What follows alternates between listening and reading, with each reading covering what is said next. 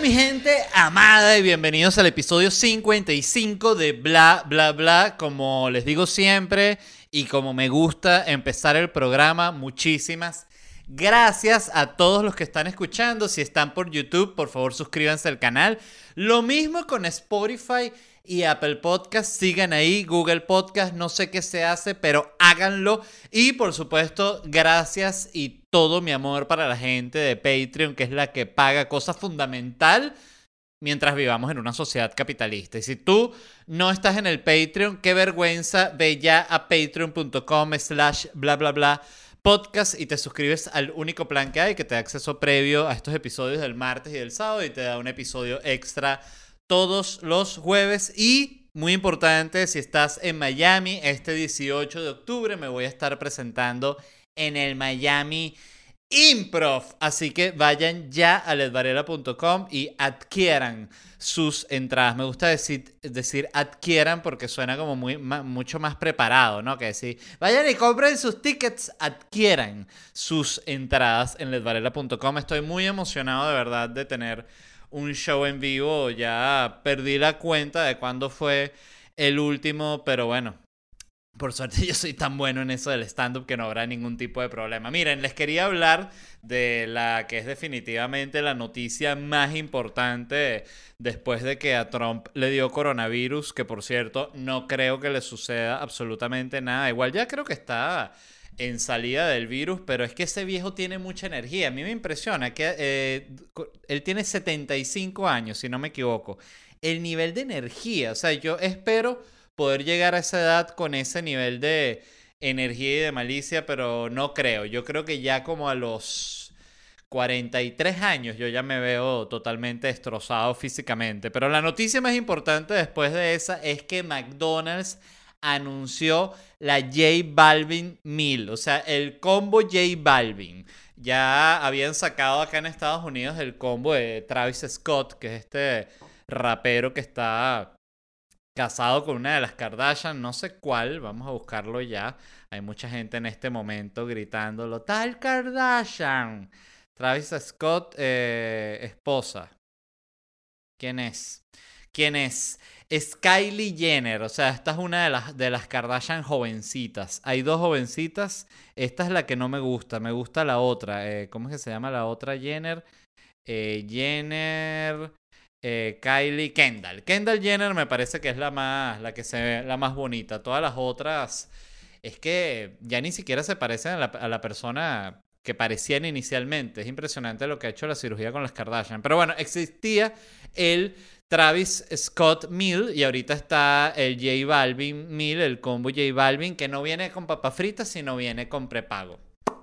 Entonces, esto solo significa una cosa y quiero que quede bien claro, y es que con esta noticia el reggaetón puede ser considerado familiar, señores, porque si tu patrocinante es McDonald's, tú eres familiar, o sea, no hay franquicia más familiar que McDonald's, entonces me parece una buena noticia para el reggaetón que puedan ser considerados familiares, sobre todo porque hasta hace nada estaban considerados un, un un género musical excesivamente sexual, entonces fíjense que no lo es porque si no, McDonald's no estaría contratando, así que vamos a ponernos las pilas. Ahora, yo, y esto sí lo, lo pregunto con, sin ningún tipo de malicia, realmente cuando tú escuchas reggaetón te provoca comer McDonald's. O sea, yo cuando escucho reggaetón me provoca como, coño, estar en un yate acompañado de unas buenas mujeres, ¿no? Drogas,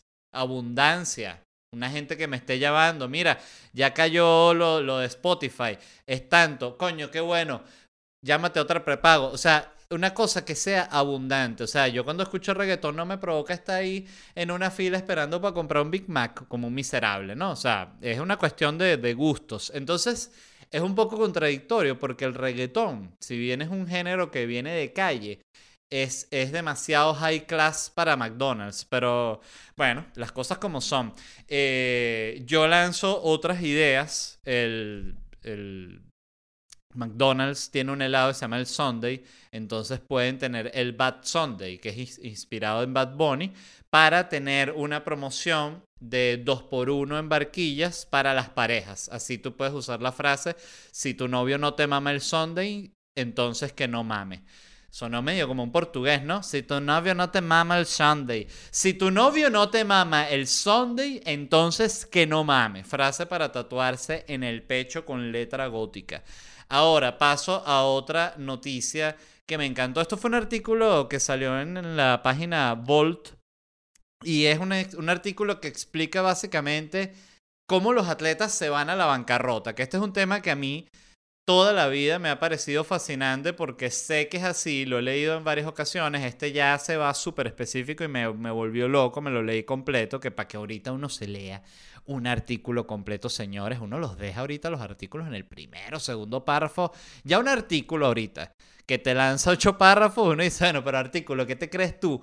Un libro, por favor. Si quiero saber tanta información, me veo un video de YouTube. Eh, impresionante cómo el Internet nos está convirtiendo en seres brutos. Por favor, tenemos que entender eso porque pensamos que sabiendo muchísimas cositas huevonas así microscópicas sabemos y no sabemos un coño. Lo que somos es como un libro de curiosidades. Pero entonces, ¿cómo los atletas se van a la bancarrota? Me llama la atención este tema porque la gente siempre se pregunta, ¿cómo es posible que alguien que gane 30 millones de dólares se dé a la bancarrota? Es que es un irresponsable, es que no. Y yo pienso que no, yo siento que el dinero se les va así como arena entre los dedos porque los gastos son demasiado arrechos y el estilo de vida que se asume cuando se gana tanto dinero es demasiado elevado y no se puede mantener eh, con, a lo largo del tiempo. Entonces, lo primero, fíjense esto que les voy a leer para que se horroricen. Eh, esto es con respecto a los jugadores de la NFL, el fútbol, fútbol americano. Para el momento en que llevan dos años retirados, el 78% de los jugadores de la NFL ya se han dado a la bancarrota o están a punto. O sea, están que sí, pidiéndole 100 mil dólares prestados a otro pana que también lanza la pelotita.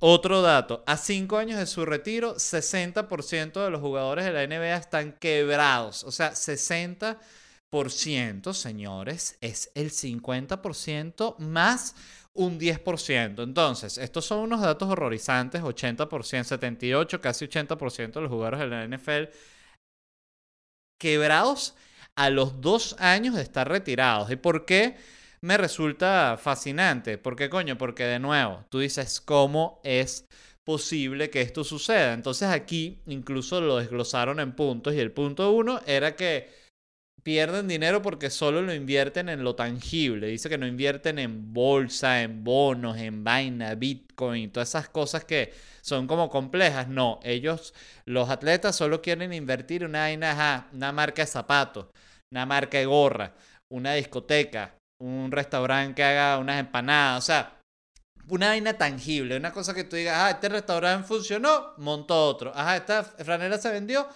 vendo otro, otro, hago otro diseño. No, ellos no invierten solo así y bueno, decían los especialistas que eso está mal porque si tú tienes mucho real, por lo visto, no lo sé, eh, tienes que invertir en bonos y en todas estas cuestiones. Entonces me, me llamó mucho la atención esto porque incluso hablaban de ciertos ejemplos de inversiones estúpidas que habían hecho algunos jugadores. Una era, por ejemplo, un jugador de la NFL, si no me equivoco, no lo noté aquí, que había invertido como 500 mil dólares en un dispositivo que era una especie de inflable así que como de emergencia, como una especie de airbag, que era para zonas donde hay muchos huracanes y se inundan las casas, para que tú activaras esa vaina, la pusieras eh, debajo del sofá y cuando se inunde la casa, tú, y queda el, sofá así flotando y no se te moja con el agua. O sea, qué estupidez. O sea, si tienes tu casa inundada, toda vuelta mierda, eh, vas a estar invirtiendo una vaina que va a salvar una cosa. O sea, tuvieses que invertir, en todo, caso, un paquete que tiene esa, ese airbag para toda vaina en la cocina, para cocina, nevera, sofá, cama, lavamanos. O sea, por favor. O sea, hasta, hasta, hasta yo que no sé nada me, puedo ver que es una idea estúpida. Pero bueno, eh, muchos ejemplos de... Habían perdido cantidad de dinero así. Y también, bueno, la clásica, lo comentaba también, de el primo que viene con una idea. Pues claro, yo siempre pensaba eso en Venezuela, que es un país que, donde firman tantos eh, peloteros, ¿no? Beisbolistas. Y, oye, esa gente, ¿cuánto primo no saldrá de Maturín, de allá de Chirimena, del coño de la madre, a llamar, ay, Félix Hernández, mira, yo tengo una idea para pa una franquicia de arepas. No me llames, pana. No me llames, no me escribas. Olvídate que soy tu familia. Así deberían ser y así se deberían comportar. Yo, desde mi programa, eh, ofrezco mis servicios a los atletas que necesiten. Simplemente, eh, yo sería como una especie de amigos a la bola, pero que te dice la verdad. Entonces, no, mira, tú me comentas a mí, coño, Led, que me está, ¿sabes que me está escribiendo este primo? Tengo años sin verlo, que él quiere montar una arepera en Orlando. Mira, eh, dame ahí para yo grabarle un voice note. ¿Ya? ¿Está grabando? Mira, no le escribas más nunca, Félix. Le digo yo. El tipo queda loco. ¿Quién es ese? Dile que soy tu pareja gay. Y ahí él va a quedar todo muy confundido y listo. Entonces, solución para el primer punto. Invierte en algo que no entiendas, algo complejo, o sea, eh, qué sé yo, acciones, genial, Bitcoin, mejor, o sea, mientras más complejo, mientras menos entiendas, mejor. Eso va a aumentar las posibilidades de que sea un negocio efectivo. No, que franquicia empanada, no. De nuevo, no, que yo quiero que quiero traer unos quesos no, nada de eso. O sea, negocio complicado, complejo, difícil de explicar. Que cuando tú te reúnes con los inversionistas, ellos te den el pitch y tú no entiendas nada. Ahí dices, estoy contigo. Segundo, eligen malas personas para, que, para que los asesoren. Esto va en la misma línea de que entonces el asesor financiero es un tío, es una tía, es un primito, una cuestión. Entonces pasa lo mismo. O sea, gente que no ha tenido un puto dólar en toda su vida, tienen este primo que de repente tiene 30 millones de dólares y ellos creen que ellos son los que saben cómo se tiene que manejar esta, esta masa de dinero. Entonces, solución para este punto. No contrates a nadie de tu familia. Absolutamente a nadie de tu familia ni a ningún amigo, a no ser que sea un amigo gordo gigante de un metro noventa y cinco. Ese sí lo puedes contratar como tu guardaespaldas. O sea, eso sí es un caso en el que tú puedes como atleta, oye, darle un poquito de ayuda a los, a los que están cercanos a ti. El tercer punto por el cual quebraban esta gente es por los divorcios, porque dice que la tasa de divorcio en atletas, en atletas profesionales llega hasta 80% y casi siempre se divorcian luego de que se retiran. ¿Por qué? Porque antes, bueno, están todo el tiempo en la gira, estás yendo, no, que vamos a jugar con el Bayern, no, que ahorita vamos a jugar con el Celta, no, que vamos a hacer unos, unos amistosos en Estados Unidos, que me regreso, que voy, todo es una maravilla, avión, cena y vaina, pero lo que se retira, está ese futbolista todo el día en la casa, streameando, jugando fifita, ladillado, y ahí empiezan los problemas y empiezan los divorcios. Hasta 80% es la tasa de divorcio en atletas profesionales. Entonces, bueno, al igual que lo dije en el, en el otro episodio cuando hablamos del matrimonio y todo eso, la mayoría de estos tipos no tienen firmado separación de bienes. Y dato curioso que me encantó leyendo esto, en 1994 Dikembe Mutombo, no sé si muchos no lo deben recordar, porque serán muy jóvenes, pero este es de la misma época de Jordan y era, bueno, lo máximo Mutombo. Él creo que estaba en, los Rockets de Houston, no, no estoy seguro. Basquetbolista impresionante. El tipo se iba a casar y el día de la boda, que tenía que firmar el contrato de separación de bienes, la esposa le dijo que no lo iba a firmar. Y, señores y señoras, Dikembe Mutombo con esa boda prendía 500 invitados, había ya gastado en la boda 250 mil dólares, le dijo a la mujer, ¿sabes qué? Cancelada. No, pero mi amor, que Dikembe, cancelada. Ay, no, Dikembe, no te pongas así, por favor, cancelada la boda. O sea, se arrechó Mutombo y dijo, no me caso un coño de madre. Le dijeron, ya gastaste 250 mil, ¿no? Pero es que 200, más voy a gastar cuando me divorcie esta coño de madre, dijo Mutombo. Y todo el mundo dijo, coño, pero qué raro que Mutombo usa la, expresión coño de madre. No, es que Mutombo era amigo de Carl Herrera. Entonces de ahí la aprendió. Todo eso es mentira, por supuesto. Entonces, bueno, me encantó este dato de Mutombo. Me siento que Mutombo es como el anti-sugar daddy. O sea, porque no solo... Eh, te obliga a firmar una separación de bienes, sino que si no la firmas cancela la boda y todo. O sea, este tipo es anticlimático si tú eres una gold digger. Mm. Delicioso café. ¿Cuándo voy a tener un café de patrocinante? Ya basta. Aunque sea un pollo en brasa. Una vaina. Este, sería bien ordinario tener un pollo en brasa de patrocinante, sobre todo si la gente del pollo en brasa me, pide eh, que yo salga comiendo el pollo y que mira, Led, eh, nos encanta, bla, bla, bla, los temas, va perfecto con la línea de la pollera. Y, pero lo que sí es importante para nosotros, sobre todo para redes sociales, es que tú salgas comiendo el pollo durante el podcast y que, oye, pero lo que pasa es que yo durante el podcast voy como hablando temas. Sí, sí, igualito, así son los clientes. Igualito, igualito, así como lo estás haciendo. O sea, que tú vas hablando como de los temas y vas dando tus comentarios, pero comiendo el pollo en brasa. Y uno y que, ¿y cuánto van a pagar? Corte A, yo comiendo el pollo mientras hago el podcast. Entonces, el solución a este punto si eres deportista, no te cases. Así de sencillo. No, pero que yo creo en el amor. Bueno, pero tú no tienes que, tú puedes creer en el amor y no casarte. O sea, es más quien dijo que, que el matrimonio es prueba de nada. O sea, nada que ver. Nada, nada, nada, nada que ver.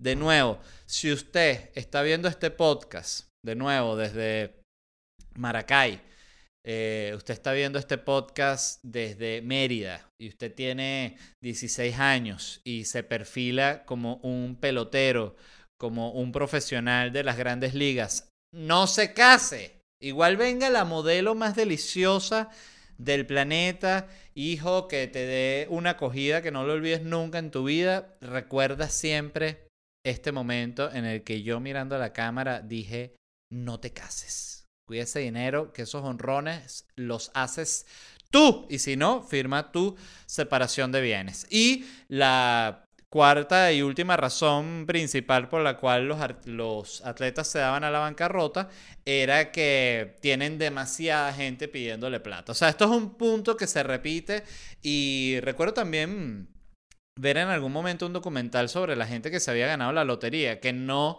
es muy distinto a lo que sucede con los atletas profesionales, en el sentido de que por más talentoso que seas, siempre va a ser como el sentimiento de lotería que de repente alguien te diga, ¿sabes qué? Te voy a dar 30, te voy a dar 60 millones de dólares. No importa si tú eres el atleta de nuevo más arrecho del mundo, va a ser impactante que te den esa cantidad de dinero de un solo coñazo. Entonces, eh, cuando te dan ese dinero, que además es un dinero que es público, porque salen todos los medios, todos los periodistas están hablando y le dieron tantos millones y el otro te quedó con tantos millones. O sea, todo el mundo sabe cuántos millones estás ganando tú. Entonces, claro, todo el mundo te viene, ahí salen todos los primos, ¿no? Ay, que, epa, ¿qué pasó? Freddy, que no sé qué, ¿sabes que no? Que no, que... Mira, aquí la solución, repito, es mentir. Simplemente mentir así abiertamente, cuando la gente sabe que tú le estás mintiendo. Entonces cuando te llama este familiar y te dice, oye, que vi que te firmó el... Eh, de que te firmaron los, los Yankees y de verdad te quería felicitar y, oye, comentarte, sabes que, eh, eh, bueno, quiero, estoy pensando en comprarme una casita, y, oye, primo, y ahorita que, bueno, que a ti te está yendo tan bien, y que, bueno, vi que, que firmaste el contrato y tú le dices, no, pero es que mira, o sea, sí, todo eso es verdad, lo del contrato del dinero, pero eso a mí me lo dan, es en 25 años. Pero ya va, si yo veo que siempre que todos los deportistas compran mansión y, y deportivo, sí, sí, pero esos son otros. O sea, eh, a mí, el contrato que yo tengo es en 25 años que me dan todos estos millones de dólares. Después de que yo, independientemente de cómo me vaya, ese el contrato justamente así lo firmé. Y la gente como que, ah, ¿Pero eso es en serio? Sí, te lo juro. Te lo juro. Si fuese por mí, yo te daría a ti dos millones de dólares ya. Pero es que no los tengo. O sea, me los tienen retenidos los Yankees y me los dan, como te digo, en 25 años. Y la gente se va a rechar, van a decir, ese es un coño de madre, lo llamé para pedirle dinero y me dijo que se lo dan en 25 años, me mintió. Bueno, pero ¿para qué andas llamando para pedir? De nuevo, jódete. Yo aquí estoy usando mi podcast humildemente para educar a jóvenes deportistas que seguramente de un grupo que pueden estar escuchando es mínimo el porcentaje que tiene la posibilidad de lograrlo, pero si por casualidad hay alguno, por favor no preste ni un centavo, proteja su dinero, invierta bien, no se dé a la bancarrota. Y quería comentarles también que yo recuerdo, no sé si, si ya lo mencioné aquí en el programa, pero a mí me impactó mucho que yo vi la biografía de Sylvester Stallone y el tipo se, en los 90, finales de los 90, se dio a la bancarrota y explicaba en el programa, le preguntaban lo mismo, ¿cómo te diste a la bancarrota? Si eras la celebridad más grande de Hollywood y tal, y el tipo dijo, porque cuando tú eres una celebridad de ese nivel, tú nunca bajas tu estilo de vida. O sea, tú vas a, No, que me quiero comprar una caja de cigarrillos en limusina. No, que quiero ir a, a comerme unos raviolis. Avión hasta Italia para comer los raviolis. Entonces, claro, estás teniendo ese nivel de gasto bestial y ya no produces lo mismo. Y cuando vas a ver, el dinero se va volando. O sea, entonces yo. Eh, de nuevo, para mí el tema del dinero me parece fascinante. Yo hay cosas que he logrado aprender sobre el dinero y las quiero compartir. Eh, yo he aprendido lo siguiente. Lo primero es que casi nadie tiene dinero. Eso es lo primero que he entendido. O sea, que la gente que tú crees que tiene, no tiene. Y la gente que tú estás seguro que tiene, están a dos decisiones de no tener a dos malas decisiones. Y la gente que tú crees que es así millonaria está como a tres, cuatro decisiones de no tener. O sea, es impresionante lo rápido que se va el dinero y lo inestable que es. Y, y también, que siento que es otra cosa, hay todo un esfuerzo gigante por parte de la gente. Eh, no por todos, porque hay gente que abiertamente te dice, verga, estoy mamando y vaina. Pero hay mucha gente que mantiene como un nivel de, de guardar las apariencias, pues en el sentido de decir, no, vale, yo estoy bien, yo, no, vale, aquí no, que no falte nada, y, y están mamando. Entonces hay mucho de ocultar la tragedia que hay detrás sobre el dinero. Pero bueno, en fin, ya, ya saben que si, si por casualidad de la vida los llega a firmar los Yankees o cualquier equipo de esos, no le presten dinero a nadie, mientan y asesórense Bien, antes de que se me olvide, les quería comentar que vi la película Tenet de Christopher Nolan y me pareció terrible. Y no porque no sea entretenida, no porque no sea visualmente atractiva, sino porque siento que ya la cuestión del tema del tiempo y Christopher Nolan eh, ya me, me, me, da risa. O sea, ya no parece joda. No lo estoy diciendo. Eh, de nuevo, por criticar la película. No, sí lo estoy diciendo por criticar la película. O sea, todo es... Y el tiempo. Entonces tú vienes desde el pasado, pero es que yo estoy en el futuro. Sí, pero ¿quién es este que está aquí en el pasado? Eres tú que viene del futuro. Sí, pero si yo estaba en el pasado, no. Este pasado tuyo es mi futuro. Ah, vaina, pues, qué ladilla. Eh, no la vean, por favor. Se pueden ahorrar ese dinero. Siento que para mí lo que es Tenet es como que Inception, cuando le hicieron, el guion duraba cinco horas, entonces los productores le dijeron, coño, Christopher, eh, creo que la película puede ser mejor si habla solo del tema de los sueños. Entonces, si se quitan estas 250 páginas que tratan sobre el tiempo y cómo pasa el tiempo, quizás la película se va más sobre los sueños. El bicho que es verdad. Y con esos diálogos hago otra película, le voy a poner Tenet. Eh, y esa es la película Tenet. Eh, horrible. Eh, la noticia es la siguiente, que les voy a leer ahorita. Facebook respondió a las acusaciones hechas en el documental The Social Dilemma. Para quien no lo haya visto, este documental de Netflix habla sobre todo lo que ya se sabe de, de las redes sociales, o sea, que son adictivas, que son polarizantes, que nos aíslan en la burbuja y todas nuestras opiniones son, las opiniones que leemos son como las que nosotros tenemos y entonces pensamos que todo el mundo piensa igual a nosotros y esto de nuevo es muy, muy obvio ahorita en tiempos de Trump y Biden. Es donde se ve de manera demasiado evidente cómo cada tendencia ve a su líder como lo máximo y ve al otro como un imbécil que no entiende cómo alguien lo puede seguir, en fin.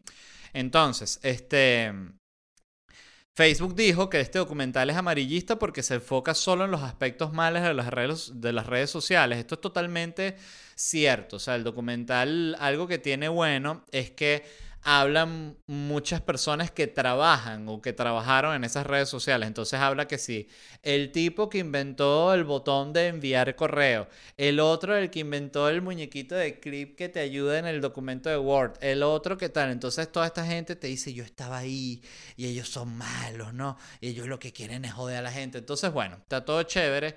Em, me pareció que si bien sí es amarillista y sí es verdad que muestra solo lo malo de las redes sociales sin mostrar nada de lo positivo, también me pareció muy positivo que se hagan este tipo de documentales en los cuales se expone que este tipo de red social es mala. O sea, algo que es muy importante, yo siento que sobre todo el tema de lo adictivo que es las redes sociales, muchas tienen limitadores de tiempo, yo las uso. Y el iPhone lo tiene, el iPhone tiene una opción que tú puedes limitar el tiempo que usas cada aplicación, ponerle un tope, ¿no? Es decir, o sea, ponme dos horas máximo o tres horas máximo de uso de redes sociales y dentro de esa metes un paquete que puede ser Twitter, Instagram y tal bueno, yo lo empecé a usar y lo interesante es que eh, cuando vas a abrir la red social te sale un aviso de que, hey, ya cumpliste el límite de tiempo y te sale mismo un aviso de que, ¿quieres ver 15 minutitos más? Y uno y bueno, 15 más y ya. Entonces estoy 15 minutos viendo y me sale otra vez el aviso de que, hey, ya, llegaste al límite de tiempo. ¿Quieres 15 minutitos más? Y uno y que, bueno, 15 y ya. Y le das 15 más y ya después te sale, ¡Ey! Llegaste al límite de tiempo. ¿Quieres apagar esto por el resto del día y volvete loco? Y uno y que, por favor, ya. Entonces, bueno, básicamente no sirve para nada la opción, pero yo la tengo igual activada para caerme a mentiras, para caerme a mojones, para sentir que soy mejor y que me preocupo por mí mismo, cosa que no es así. Fíjense que lo importante es la apariencia. Entonces, este... Vean igual el documental, yo lo recomiendo, me parece que tiene información muy útil. Yo como si es un tema del cual puedo decir, en comparación con otros que he leído bastante y me he informado bastante, casi todo lo que viene en el documental lo sabía. Lo único que me gustó fue verlo dicho por gente que trabajaba en las vainas. Decir, a veces que no somos unos locos, que sí es verdad que quieren joder. Pero bueno, en fin.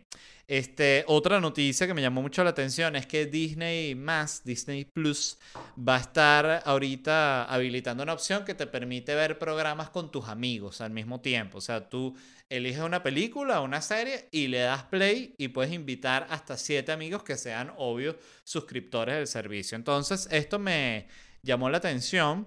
Me parece que es divertido, pero me genera muchas dudas porque Primero, ¿quién tiene el control del botón de pausa? Sobre todo, eso es lo más importante. O sea, porque el que tiene el control de la pausa es quien determina cómo va a ser esa, esa, esa streameada de esa película. Porque si todos pueden poner pausa, eh, bueno, lo que va a hacer es simplemente estar en pausa todo el tiempo, porque todo el mundo va a tener que estar yendo a cagar, tener que echar una meada, que le llegó el delivery, que, va, que le llegó un WhatsApp, o sea, no se va a poder ver eso. Entonces, em, y por otro lado, que injusto que solo una persona tenga el control del, del, botón de pausa, o sea, porque la pausa es para todos, ¿no? O sea, si esto de una, es una visualización grupal, hermano, entonces, este, me parece que ya lo están llevando a un extremo un poco loco esto de, de que todo sea por compartir, pero lo estaba diciendo aquí mismo en el, lo decían aquí mismo en el artículo, que se les ocurrió habilitar esta opción en Disney más porque eh, se dieron cuenta de que mucha gente lo estaba hackeando a través de, de, Zoom. O sea, que estaban metiendo en Zoom y que, ay, mira, vamos a ver de Mandalorian. Entonces lo ponían en Zoom y lo veían así. Entonces dijeron, coño, no, la gente quiere ver esta vaina juntas y la metieron. Yo siento que, que era medio obvio que eso iba a pasar, que esta opción, pero yo no la usaría y me parece un fracaso, la verdad, me parece una super ladilla justamente perderla la libertad que te da ver algo en tu casa que le pones pausa cuando se te dé la gana, para ahorita está poniéndole pausa cuando los otros quieren. Entonces, bueno, igual lo quiero probar. No tengo Disney, pero me voy a suscribir, pues yo me suscribo a todo. Así que bueno, esto fue todo del programa de hoy. De verdad que he tenido ganas desde hace ya días de hacer como una especie de resumen del año, no del podcast, sino de lo que va de año, porque es que este año de verdad ha sido una total locura. Ya el hecho de que al mismo Trump le diera coronavirus, a, veces es que sí agarra demasiada fuerza la, la versión esta de que estamos viviendo una simulación, porque es que la realidad de este año ha sido que parece escrita por un guionista, en serio, no parece real todo lo que ha pasado este año, parece joda. Pero bueno, capaz si es una simulación, es una simulación, no tenemos nada que hacer, pero en fin. Eh, gracias a todos los que han escuchado el podcast el día de hoy, a la gente de YouTube, por favor suscríbanse y activen las notificaciones, lo mismo con Spotify, con Apple Podcast, con Google Podcast, sigan el podcast y Patreon, por favor visiten patreon.com slash bla bla bla podcast y les explico, hay un solo plan. Te suscribes a ese plan, te da acceso previo a los episodios del martes y del sábado y te da un episodio exclusivo todos los jueves. Eh, muy pronto voy a estar empezando a grabar el podcast en vivo, pero me tengo que familiarizar con los equipitos que compré para poder hacerlo, pero eso me tiene también bastante emocionado. Lo voy a hacer en vivo para la gente de Patreon, evidentemente no para ustedes. Vivimos en un mundo capitalista, disculpen. Entonces, eso es todo lo que les tenía que decir. Miami, muy importante, el 18 de octubre me voy a estar presentando con felicidad Stand Up Comedy en el Miami Improv. Voy a estar yo en vivo ahí. Y ustedes si viven en Miami van a poder agarrar su carro bañarse, ¿no? Primero, muy importante, ponerse desodorante, ¿no? Limpiarse el culo, o sea, estar digno, ¿no? Y van a poder llegar, distanciamiento social, mascarillas, toda la cuestión, pero yo voy a estar ahí, ustedes van a estar ahí. Ja, Risas, felicidad, entradas en ledvarela.com y hablando de ledvarela.com, me despido agradeciendo a la gente de Whiplash Agency que fueron quienes diseñaron mi página web y muy importante, revisen ledvarela.com porque hay una tienda online a través de la cual vendo franelas y mascarillas. Esa tienda la montó la gente de Whiplash Agency.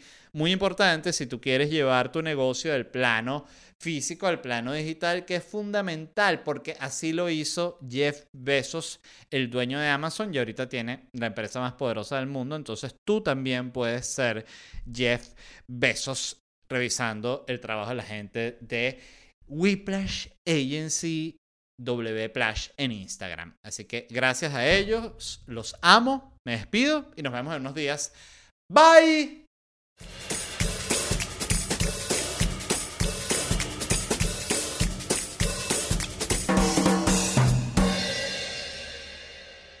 Hello, it is Ryan, and I was on a flight the other day playing one of my favorite social spin slot games on chumbacasino.com. I looked over the person sitting next to me, and you know what they were doing?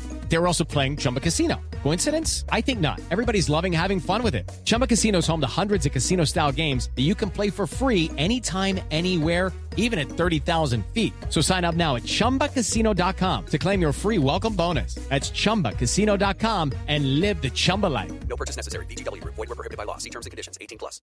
¿Estás listo para convertir tus mejores ideas en un negocio en línea exitoso? Te presentamos Shopify. Tal vez no lo sabías, pero nuestro podcast More Than Mamis es un negocio y lo empezamos por supuesto para desahogarnos y hablar sobre la maternidad, no para convertirnos en expertas de ventas y del e-commerce. Así que sí, necesitábamos ayuda para vender nuestro merch y poner en marcha nuestra tienda. ¿Y cómo suena con Shopify? Llegó otra venta. Shopify es la plataforma de comercio que está revolucionando millones de negocios en todo el mundo. Ya seas un emprendedor desde tu casa o desde donde sea, Shopify es la única herramienta que necesitas para iniciar, administrar y hacer crecer tu negocio sin dificultades. Con Shopify puedo gestionar pedidos, envíos y pagos desde cualquier lugar, brindándote toda la información y estadísticas de tus ventas al detalle. Regístrate para un periodo de prueba con tan solo un dólar al mes en shopify.com barra sonoro, todo en minúsculas. Ve a shopify.com barra sonoro para llevar tu negocio al siguiente nivel. Shopify.com barra sonoro. When you drive a vehicle so reliable it's backed by a 10 year, 100,000 mile limited warranty, you stop thinking about what you can't do and start doing what you never thought possible. Visit your local Kia dealer today to see what you're capable of in a vehicle that inspires confidence around every corner. Kia, movement that inspires. Call 800 333 4KIA for details. Always drive safely. Limited inventory available. Warranties include 10 year 100,000 mile powertrain and 5 year 60,000 mile basic. Warranties are limited. See retailer for details.